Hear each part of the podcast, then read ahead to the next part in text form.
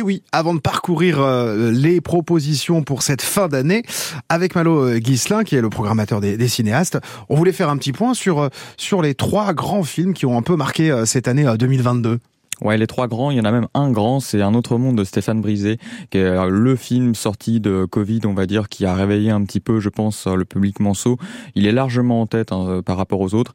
Et, euh, ensuite vient une masse de films à peu près, on va dire, à égalité. Et j'en citerai que deux, mais c'est La conspiration du Caire de Tariq Saleh et Licorice Pizza, qui était sorti tout début janvier. Voilà, ça fait partie des films forts que les gens ont aimé voir chez nous cette année.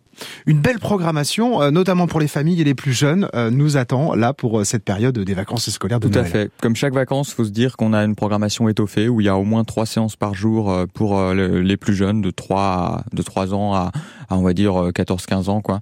Et c'est vrai que si je devais citer un film cette année, c'est Ernest et Célestine 2 euh, qui, qui est très attendu.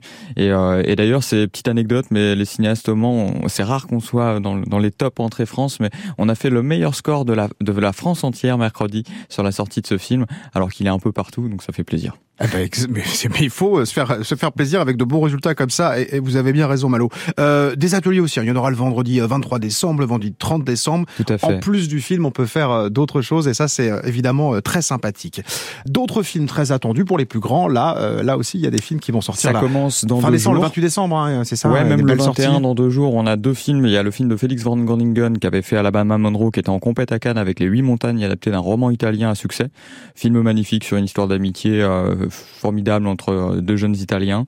Et euh, la même semaine, on a Godland de l'Islandais Inur Palmason, qui était, euh, c'est son troisième film après Winter Et Un jour si blanc. Il l'était à un certain regard à Cannes, il aurait dû être en compétition. Tout le monde le dit, c'est l'un des films de l'année.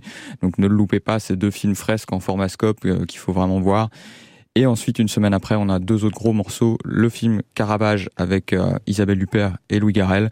Et Les Banshees d'Inishrin par le réalisateur de Three Billboards, Les Panneaux de la Vengeance. Donc ça, ce sont des noms qui, je pense, parleront euh, aux cinéphiles. Alors, on aura de quoi faire. Et surtout que vous nous rajoutez euh, sur tout ça quelque chose que j'adore, moi qui suis fan de ciné, c'est que vous allez proposer des films, mais en diffusion euh, argentique, c'est-à-dire avec la, la pellicule 35 mm que qu'on a perdu évidemment ces dernières années avec la projection totalement. numérique. Mais là, Bah, ça fait elle revient. Ça fait dix ans qu'on a été numérisé tous, hein, mais c'est important de se rappeler euh, ce que c'est que le cinéma et, euh, et la pellicule elle y est pour beaucoup dans la texture, le rapport à l'image, ça change vraiment et c'est bien de se rappeler à quel point c'est beau.